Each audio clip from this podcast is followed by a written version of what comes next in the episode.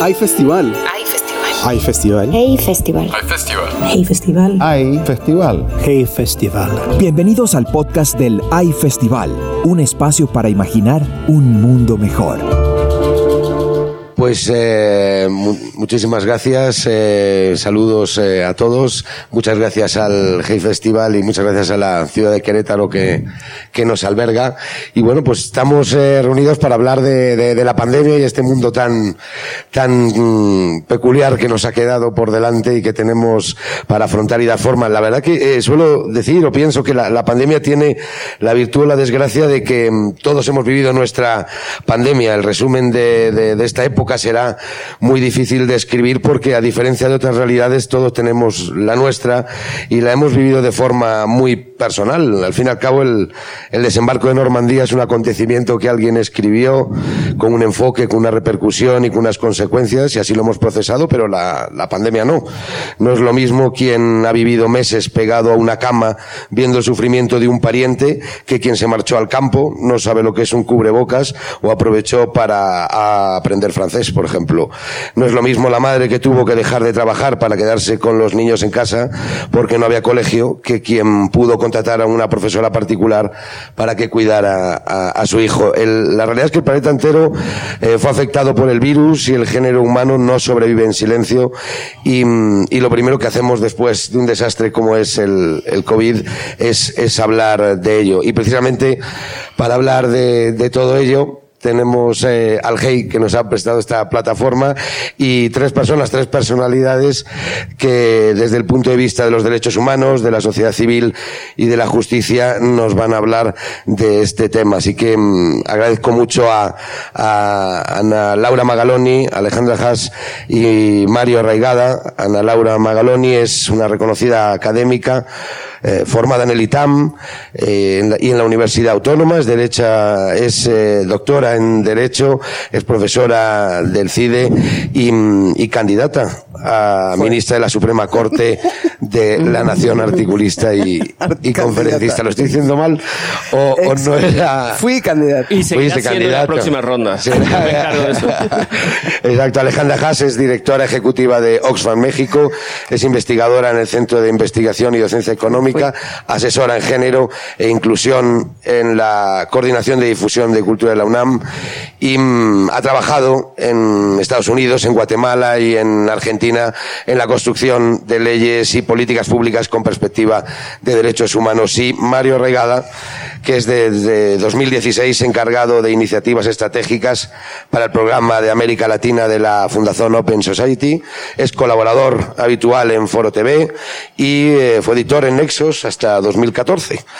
Eh, así que con, con estas personalidades.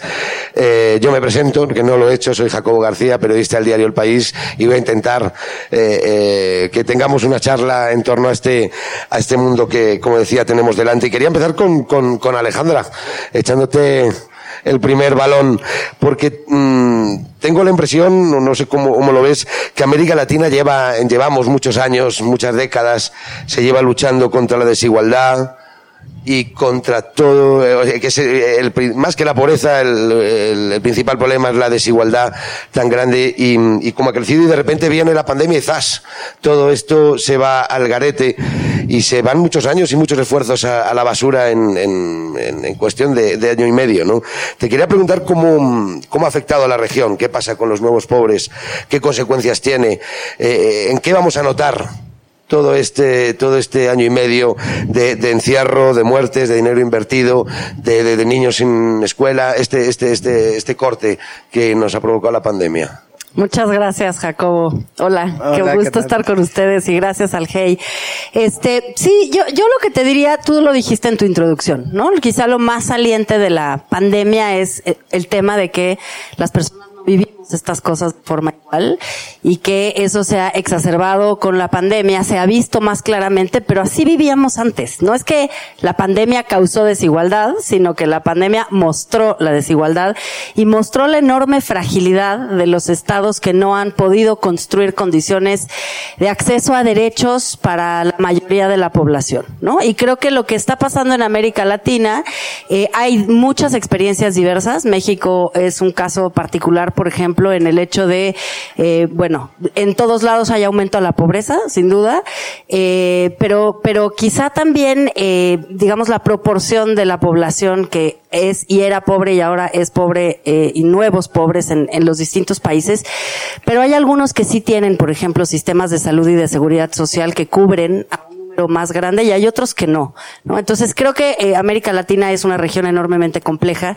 Lo que te podría decir es que estamos pagando el precio de no construir sistemas laborales justos, donde no veamos dicotomía entre informalidad y formalidad laboral, sistemas de seguridad universales en donde tengamos acceso a los servicios o al menos este, instituciones que se proponen ser universales, aunque eso sea algo que vayamos caminando hacia el futuro, estamos pagando el precio de no tomar medidas de mitigación contra el cambio climático. Creo que la pandemia también es una especie de primer ensayo de lo que va a ser el cambio climático y sin duda estamos pagando el precio de tener sistemas que todavía consideran a la migración como un problema y no como un fenómeno humano que va a ocurrir y que va a ocurrir de manera creciente con el, aumento de la pobreza y el aumento del cambio climático y el aumento de la violencia. Entonces, y, también eso, ¿no? Pensábamos en algún momento, quizá de forma muy, y con esto termino, muy, muy inocente, que la pandemia va a hacer que salgan los pingüinos a la calle, ¿no? Estas fotos que veíamos al principio, o va a, a mejorar la seguridad, pensábamos, ¿no? Menos actividad afuera va a hacer que haya más seguridad. No es así. La seguridad es una problemática hemisférica muy grave, eh, y creo que eh, al final vamos a tener que volver a las preguntas iniciales. ¿Cómo construimos estados que garanticen derechos y que tengan perspectiva de derechos humanos es la misma pregunta que nos estábamos haciendo antes de la pandemia.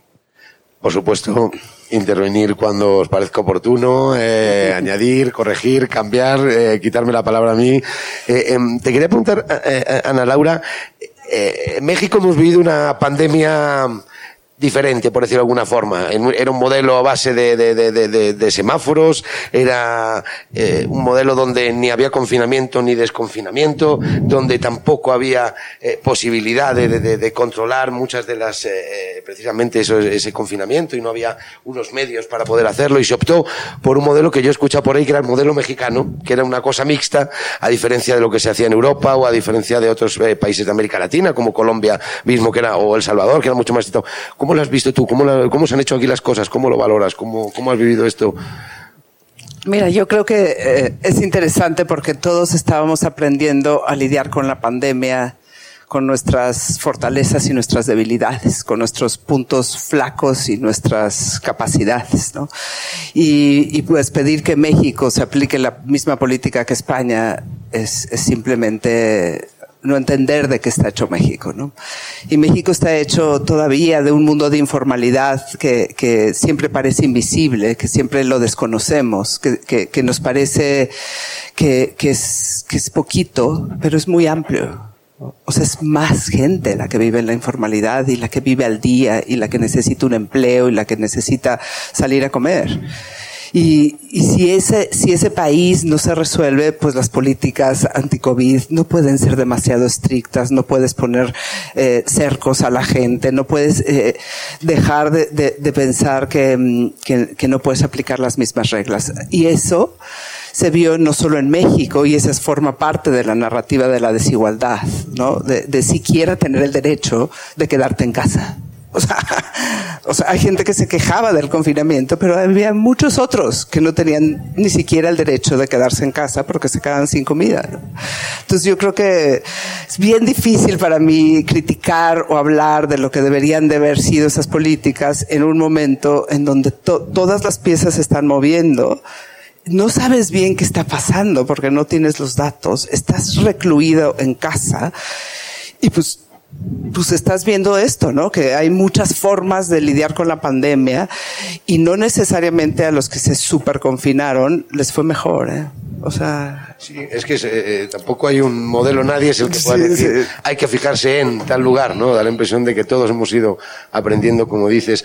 Mario, eh, eh, yo quería preguntarte, vosotros trabajáis eh, mucho con, con, la prensa y, y, yo como periodista me da la impresión de haber vivido un fenómeno curioso. Venimos de una, de una especie de descrédito donde, donde la prensa eh, aparecía cada vez en puestos más bajos en cuanto a la confianza hacia la gente o en cuanto a su papel de, de, de, de, pilar importante en una sociedad, ¿no? Eh, iba, llevaba unos años donde se desconfiaba de la prensa por, por malas prácticas, por corrupción, por lo que sea, y de repente la pandemia, ¡pum!, ha vuelto a colocarla en un lugar donde no estaba, un lugar eh, importante y necesario para no, para desmentir los datos oficiales, para no comer solo el discurso institucional, para eh, eh, desmentir las cifras y se ha convertido, además de informativo y un, como un servicio público. Y de repente el, el, el, consumo de prensa, periódicos como, como el nuestro, se disparó durante la pandemia. De repente empezamos, recuperamos ese papel de, de, de servicio público y de servicio a la sociedad que, que, a veces eh, queda queda, queda en entredicho. ¿no? no sé si tú lo, lo, lo has vivido o cómo has vivido esta evolución de la prensa en, en, en este año y medio que llevamos confinados. Jacobo, lo, lo dices muy bien. Es como que nos encerramos en los bombardeos de la guerra de regreso a nuestras casas, nuestros pequeños búnkeres domésticos, donde la importancia de los hábitos y rituales cotidianos volvieron a encender el radio y a escuchar los medios de comunicación, las voces en las que confías, leer los diarios, y parece que con eso rompimos una espiral negativa en la que la prensa estaba atrapada en esta, en esta batalla por las fake news que veníamos de la era de Trump, por ponerlo en términos como muy generales.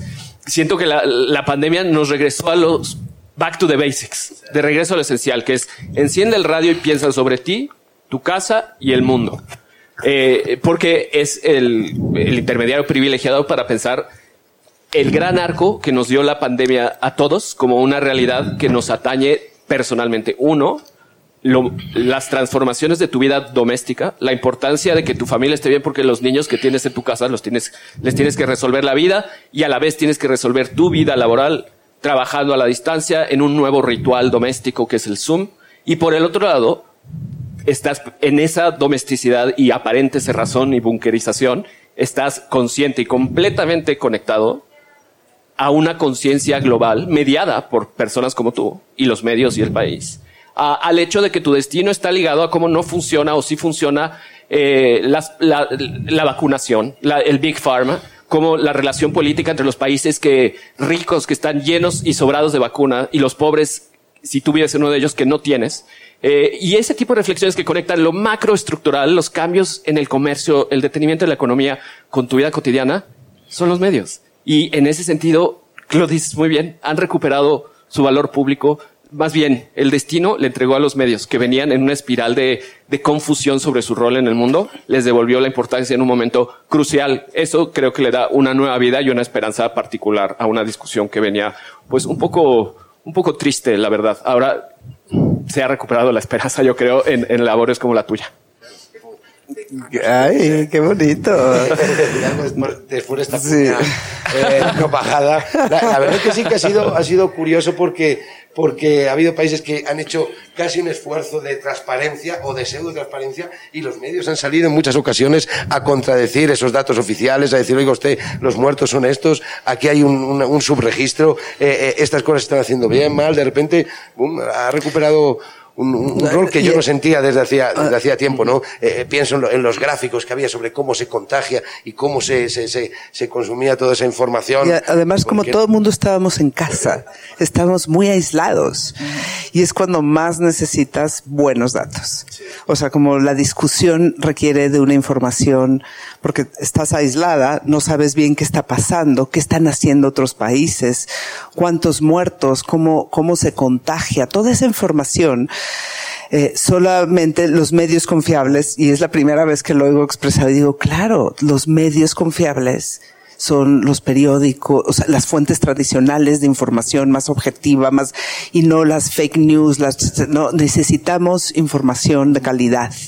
Una ¿no? pequeña nota al pie. Increíble cómo también las comparaciones internacionales regresaron a la prensa mexicana, que es un país que la prensa internacional no se lee, un país un poco ombliguista. Habemos muchos países así, por razones naturales, no hay, no hay mucho contacto con otros lugares. Bueno, la prensa internacional se volvió a leer. Porque todo el mundo quería saber qué estaba haciendo Argentina, España, eh, Bolsonaro, cómo siendo tan malvado, sí dio un, un, estipendio a todas las familias para que no cayeran en la pobreza. Eh, y nos empezamos a comparar. Regresó el, la política comparada a la vida cotidiana. fascinante. Y verdad, otra cosa interesante para mí en esta época es que como son políticas nuevas que nos, nunca hemos experimentado, no hemos sabido qué significa las deudas que ya adquirieron todos los países, México no, pero ¿Qué va a significar esto para la economía? ¿Qué va a significar la reactivación? ¿Cuántos empleos se vuelven? ¿Cómo se regresa a clases? ¿Qué significa esto para el sistema? De repente hay de nuevo un conjunto de preguntas que compartimos todos los países al mismo tiempo, producto de esta tragedia. Porque a mí sí me importa saber cómo regresan a clases los de Nueva York, porque posiblemente se parece muchísimo a la esquina de, la del Valle en la Ciudad de México. ¿Y, qué podemos aprender? Unos de otros. Entonces es un momento de aislamiento, pero también de, volver a voltear a ver a la colectividad, ¿no? Y de, y de, qué, y, de qué sirve para salir lo antes posible de, aquí, ¿no? Yo, yo, em, aprecio mucho que digan esto. No es, no es para nada lo que yo había visto, pero qué bueno, y seguramente con, con datos que ustedes tienen, eso se puede, se puede analizar así. A mí sí me preocupa mucho la confusión científica, ¿no? Este, me parece que uno de los problemas más serios es que creo que las fuentes de información no son tan claras. Está bien que los medios tradicionales diferencien entre opinión y información, y eso yo creo que era una necesidad importante y se han comportado los medios tradicionales con bastante responsabilidad en ese sentido.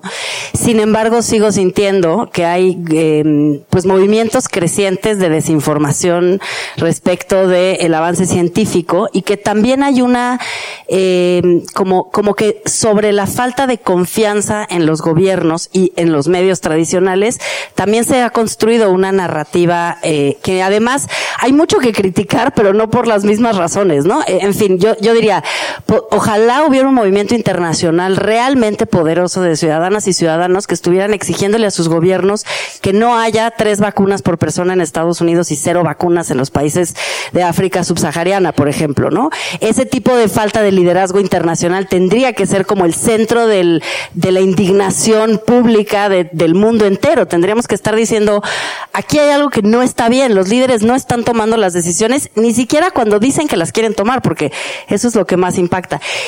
Y, pero por otro lado, lo que vemos son grandes movimientos de personas que no se quieren vacunar en esos países ricos, gente que piensa, y yo eso lo he escuchado de muchas entrevistas en países de todo tipo de, de situaciones en donde hay mucha gente que sí piensa que es un invento la pandemia, que es una cosa que se ha exacerbado, que no es tan grave como parece ser.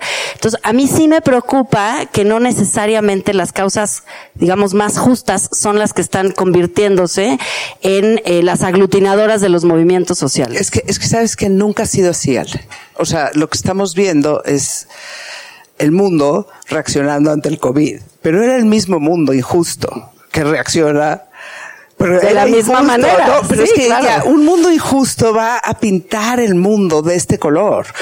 Unos países tienen casi 10 vacunas por, por, habitante y hay otros que tienen cero, cero. vacunas. Y eso era, pero ¡ah!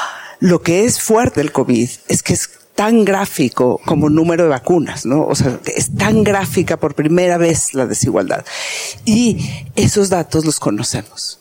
Y, esa conversación la podemos tener. Y eso me parece que es súper importante de lo que está pasando. O sea, sí es cierto lo que tú estás diciendo, pero nunca había sido distinto y ahora estamos frente a esta crisis. Y frente a esta crisis, por primera vez tenemos casi una medición exacta de la desigualdad. Y por primera vez, esta desigualdad le impacta a todos, porque mientras que el mundo no esté inmunizado, nadie va a estar completamente inmunizado. O sea, como que va a haber siempre el peligro del COVID, ¿no? Entonces, que ojalá podamos movernos rápido esa conversación de la que tú hablas, de, de qué onda con esta brecha.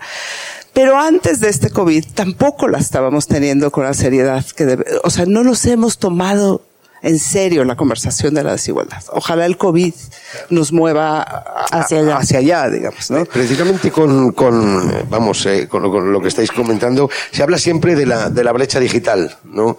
Eh, esa separación entre campo-ciudad, entre pobres o ricos, o entre quien tiene un teléfono super 4G y quien tiene un teléfono apenas que le da para llamar, o sea, quien puede acceder a servicios bancarios, por ejemplo, hacer compras online y quien apenas puede hablar con, con, con su casa, ¿no?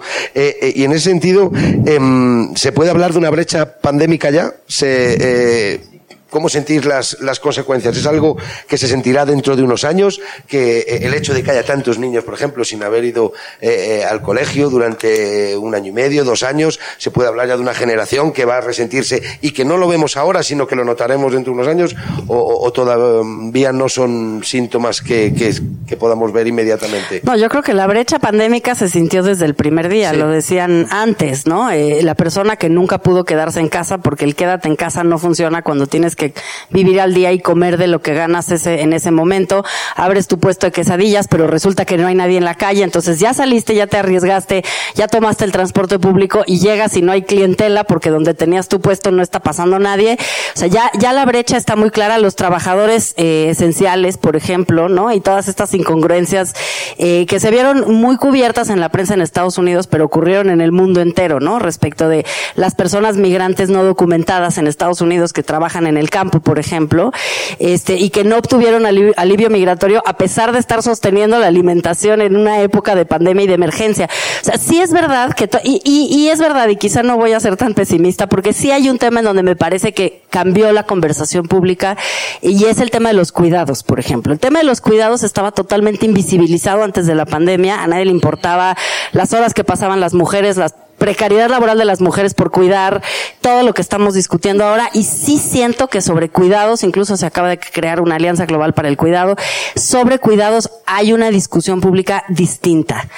También creo que porque empezamos a medir cuántas horas se llevan los cuidados.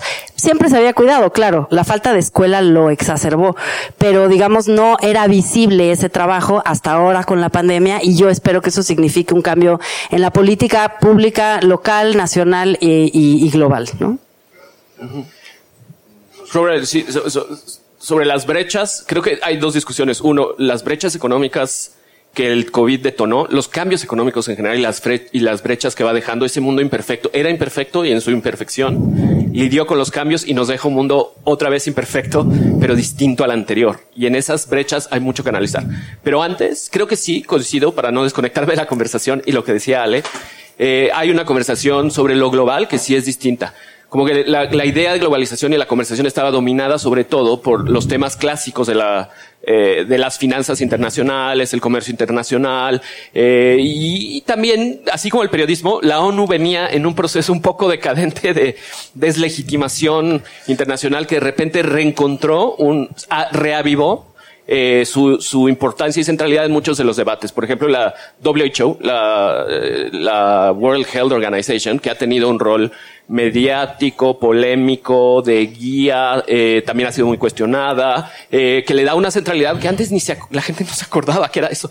Hay, hay, hay conversiones globales que se redispararon, se refortalecieron desde un lado más social, porque le atañía a una proporción de la población planetaria mucho mayor. Eso me da un poco de esperanza. Ahora, en términos de los cambios estructurales económicos y las nuevas brechas que va a dejar hacia el futuro, como la digital que bien le apuntas, que es más grande que nunca, yo creo, los conectados y los desconectados, hoy tienen una brecha que si no es mayor que la de ayer en términos numéricos, sí es más costosa, porque el mundo parece apuntar hacia una eh, aceleración de lo conectado eh, el hecho de que la gente ya pueda tener un trabajo en Zoom y que probablemente lo vaya a seguir teniendo aun, aun cuando ya pueda volver a la oficina, va a dejar en una enorme desventaja a la persona que no tiene Zoom en su casa.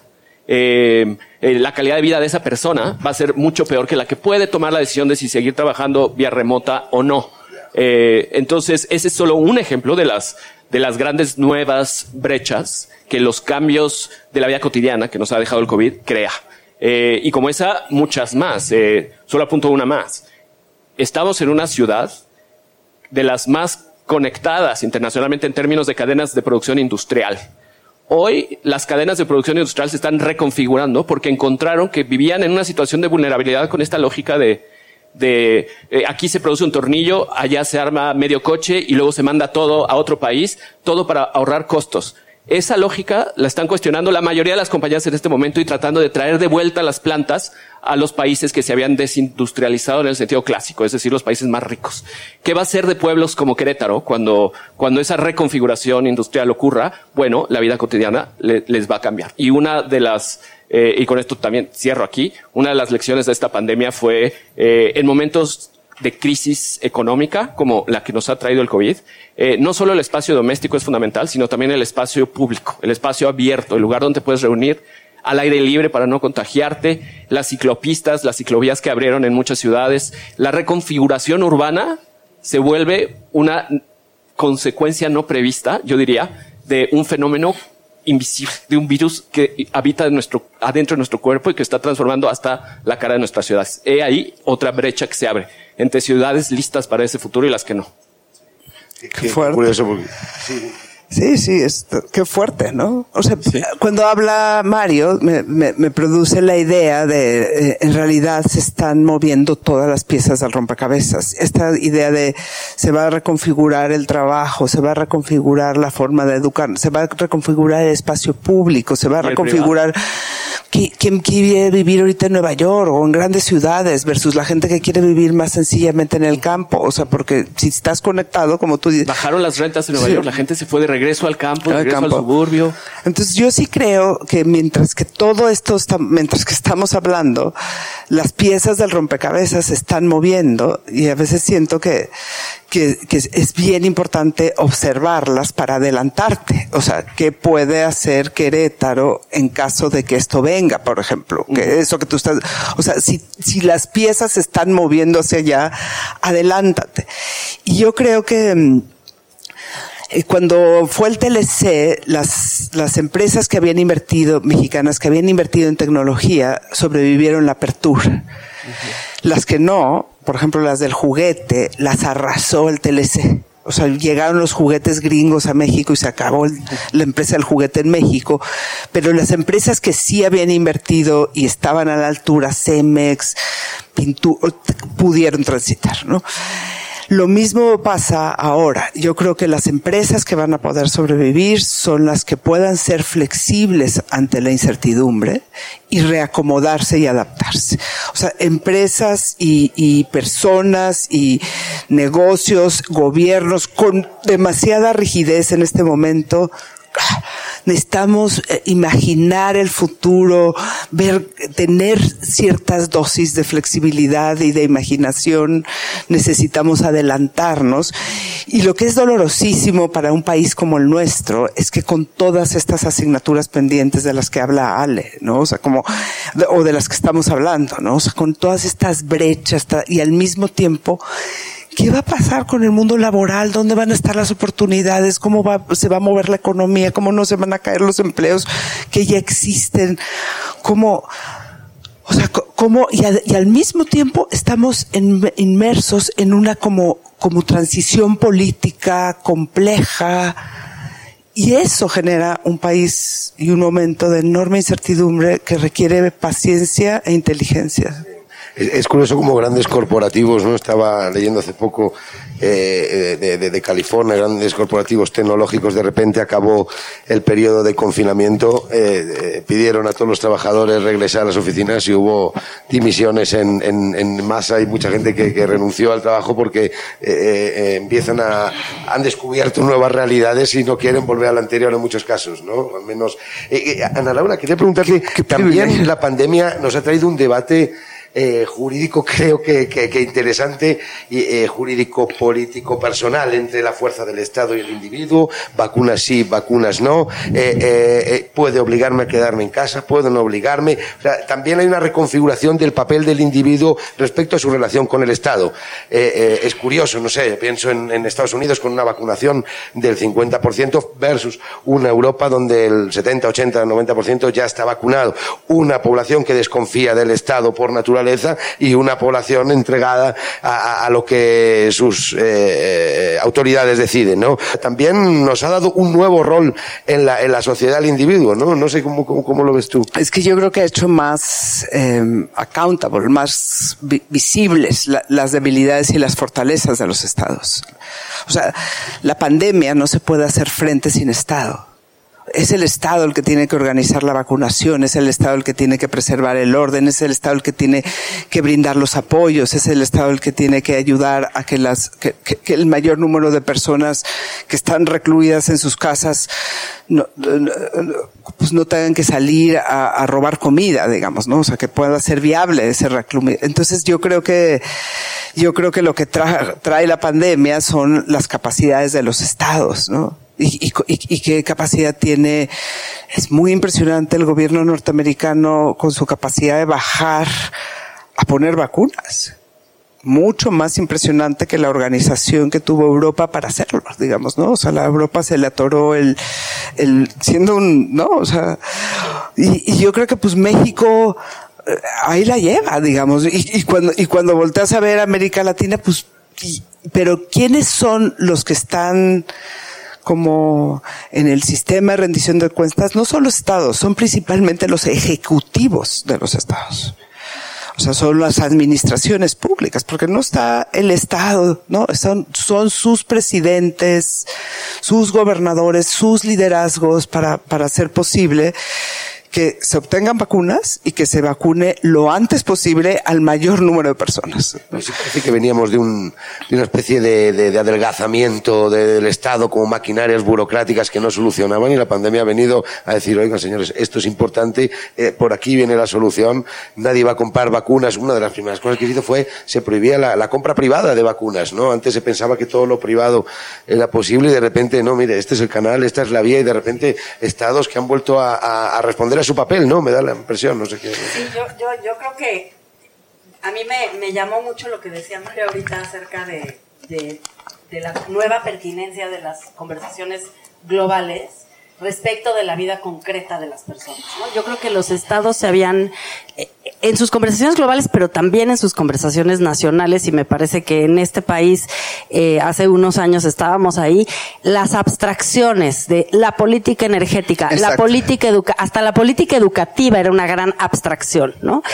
Eh, y la verdad es que ahora lo que vemos es la concreción en la vida privada, en la vida concreta de, la, la, la, concreción en la vida de la ciudadanía, que de repente encuentra un eco en las conversaciones globales y lo que habría que pensar es cómo esos estados mantienen una narrativa y también una estrategia que siga siendo pertinente a la vida de las personas. Porque también lo peor que puede pasar es que todo esto haya ocurrido y de repente sí necesitamos al Estado para en China distribuir comida y en México para distribuir vacunas y en Francia para tomar decisiones colectivas pero que de repente como que la inercia vuelva a llevar a los estados a generar ese vacío, esa distancia con la ciudadanía que tú mencionabas, que es volver a hablar en abstracto, volver a hablar en técnico, volver a hablar de lo global como algo totalmente distanciado.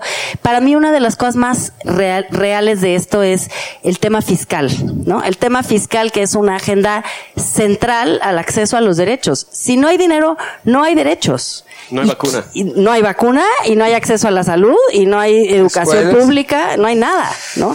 En México el, el, el, el, espacio fiscal para poder hacer programas de recuperación económica y, de, y combate a la pobreza es minúsculo porque somos pésimos para cobrar impuestos, sobre todo a los más ricos.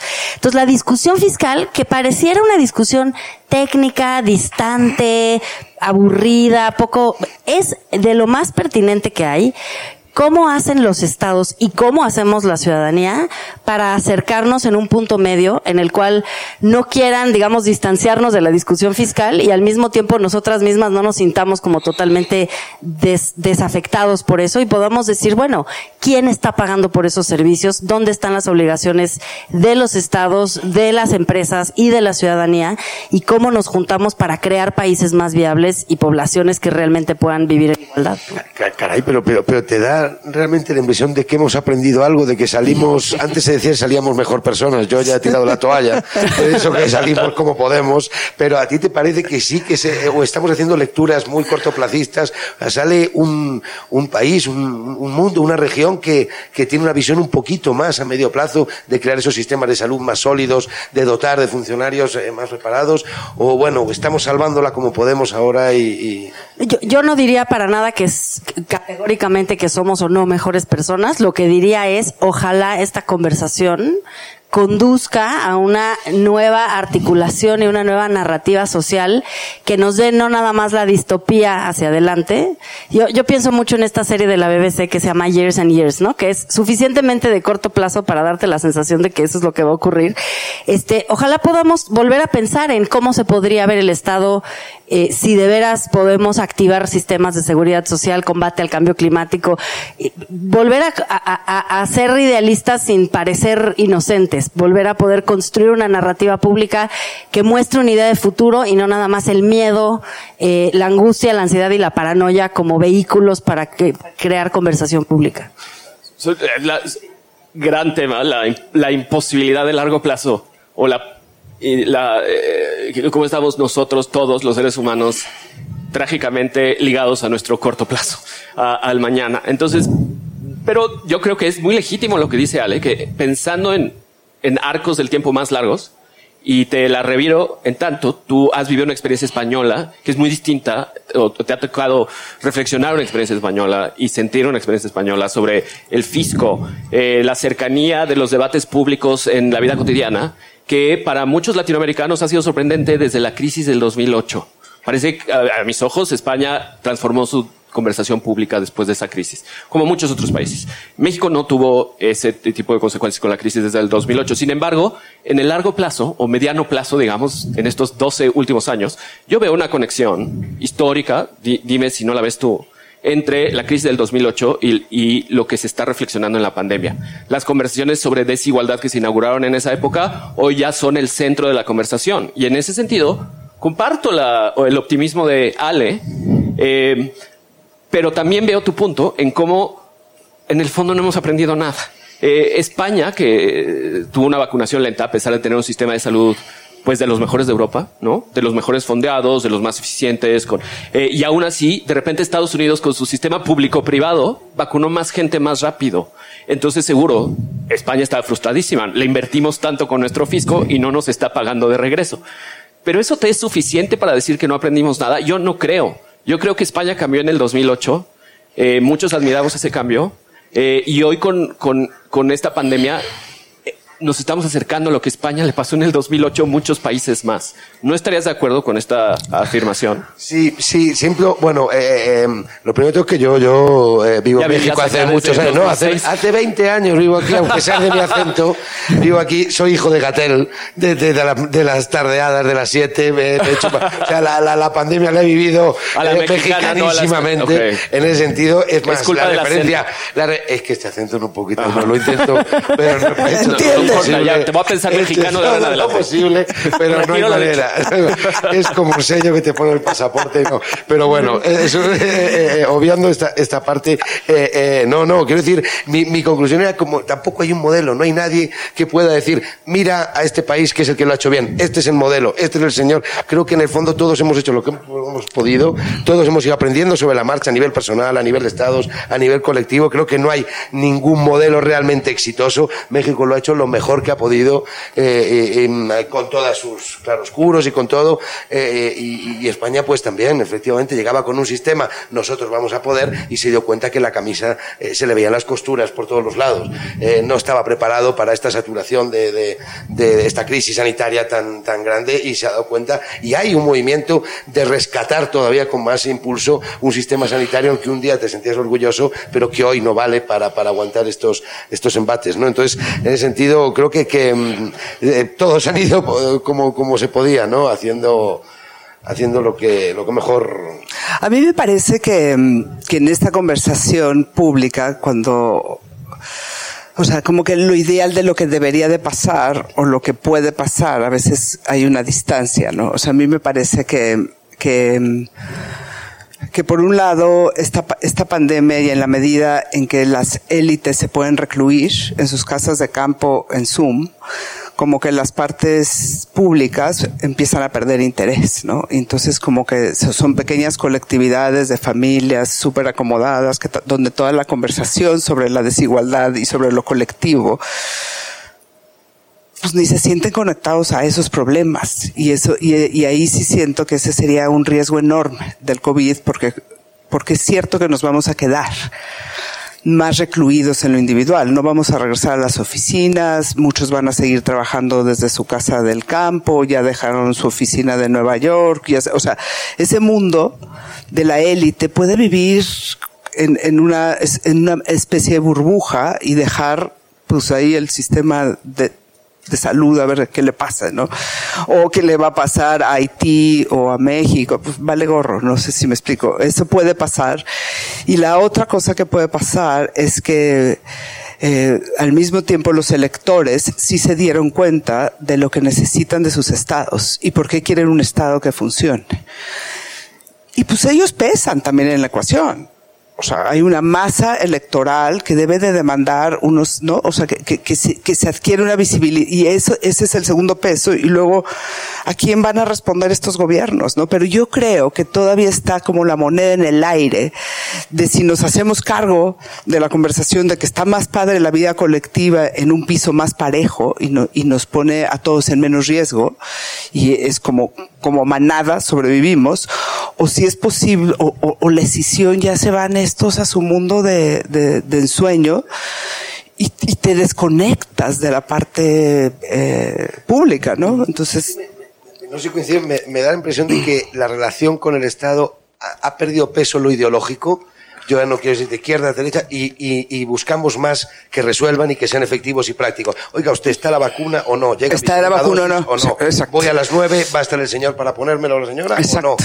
Más allá de, de ideologías, Exacto. porque la pandemia no conoce de eso. Entonces, la, la relación incluso con el Estado eh, me da impresión de que cambia. El otro día me gustaba mucho oyendo el, el, el podcast con, con Gaby Bar, que tiene la conversación que, que teníais, eh, eh, que el hombre y el ser humano lidia mal con la incertidumbre, ¿no? Sí. Y, y me, me gustaba esa idea de ese despiste colectivo, ¿no? En el que estamos todos navegando, me parecía muy interesante. No sé si crees que seguimos ahí.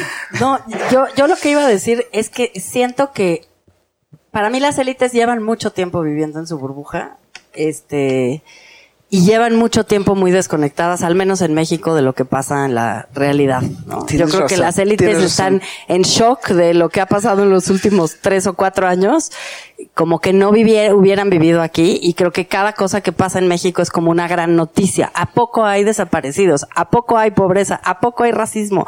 Cada vez que les presentas con un problema social que es evidente para el 90% de la población, las élites están como en shock, ¿no? Entonces yo sí creo que viven en su burbuja ahora ya es literal, pero ya vivían ahí y vivían en un, en, en espacios muy cerrados. Eh, lo que razón. creo, lo que creo es como que en países como, como México, que son países en donde tú lo dijiste al principio y coincido con eso absolutamente, a diferencia de Europa en donde se habla de discriminación de minorías, aquí estamos hablando de la mayoría, ¿no? La mayoría de la población vive en pobreza, la mayoría de la población es discriminada y solo una minoría tiene acceso a los derechos de manera global, digamos. Eh, son países en donde sí se ha recuperado antes de la pandemia como la posibilidad de hacer una diferencia políticamente, ¿no? Creo que la votación del 2018 dio una sensación como de que el voto contaba por primera vez en mucho tiempo. Y, y, por eso yo me animo y animo a que podamos te, a, aprovechar eso, porque por otro lado ha pasado también en América Latina que se han vaciado las conversaciones acerca del acceso a los servicios. Por no hablar de derechos, porque creo que la conversación sobre derechos otra vez es como abstracta. Pero lo que tú acabas de decir me parece muy estimulante. Que las personas puedan salir a decirle al gobierno, yo quiero una clínica de primer contacto en donde me atiendan desde que me, se cortó mi hija hasta que voy a dar a luz, ¿no? Este, y eso es lo que exijo porque que eso es ser, eso es lo que tú me debes a mí y ese es tu papel, ¿no? Creo que esa es una relación mucho más eh, productiva y mucho más concreta que esta relación como de discurso y con la élite intermediando y aprovechando los espacios. O sea, sí me parece que ojalá y pase eso. Ojalá y prive una conversación sobre servicios públicos, acceso, eh, posibilidades de tener en proximidad los servicios y no tener esta relación, insisto, tan abstracta con el Estado que siento también que está un poco en el siglo XX, ¿no? Ya queremos un Estado que esté ahí y que me cumpla con las cosas que necesito. En el caso de, de, de perdón, eh, Mario, en el caso de Open Society, ¿cómo ha redirigido sus recursos, sus enfoques, sus prioridades? Eh, libertad de prensa, habéis trabajado por la igualdad, hacéis un trabajo impresionante en México y, y el que yo más conozco que es en, en Centroamérica. Mm. Eh, ¿Cómo ha venido a cambiar el foco Sí. de la pandemia? Pues mira, voy de lo específico a lo general, porque sí ha habido muchos cambios.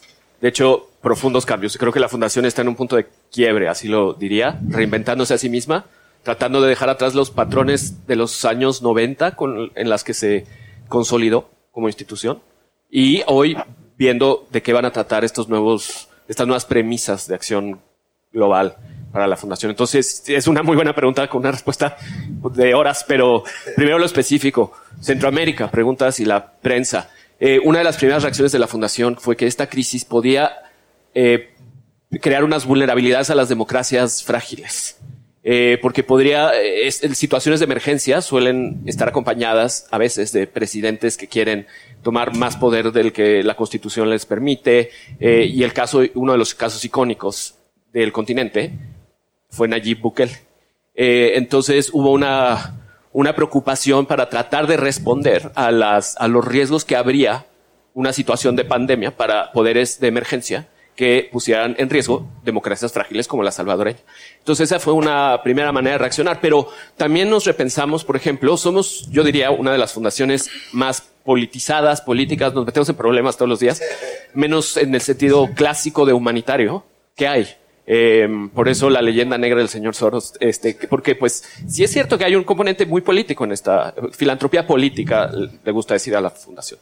Eh, sin embargo, nos vimos en la necesidad de pensar también en términos humanitarios. O sea, había gente muriendo de hambre porque eh, la- las economías se habían detenido, había gente que se huérfanos que se quedaban sin padres porque se estaban muriendo de COVID porque no tenían atención. Entonces, eh, hicimos un poco de trabajo humanitario. Eh, debo decir, dimos do- donativos con una lógica un poco menos política y más solidaria para paliar la crisis como por emergencia.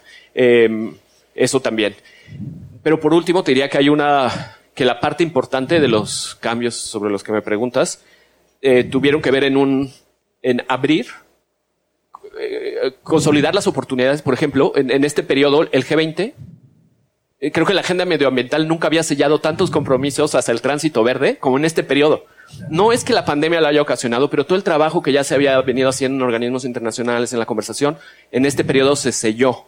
Eh, eh, China ya es la mayor productora de celdas eh, de baterías y, va en un tránsito agresivamente verde.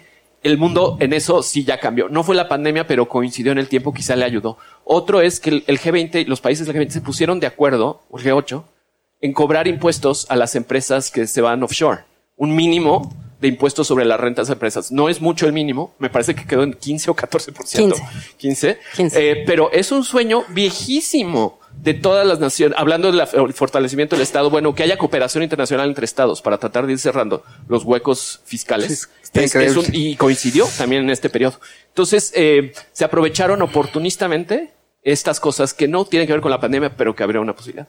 Y la última cosa, creo que se abrió una dimensión para la sociedad civil o la filantropía política, la sociedad civil politizada, eh, para actuar en temas económicos, de justicia económica. Eh, ya no solo hablamos de derechos humanos, aunque tradicionalmente es una fundación de human rights, ahora hay un nuevo lenguaje eh, que trata de comercio internacional, de justicia económica en el acceso a, a servicios financieros es un tema muy antiguo, pero en términos redistributivos más básicos, eh, sistemas fiscales. Eh, hay toda una conversación sobre el futuro del trabajo, que sea un trabajo justo incluso para aquellos que tienen los trabajos más precarios.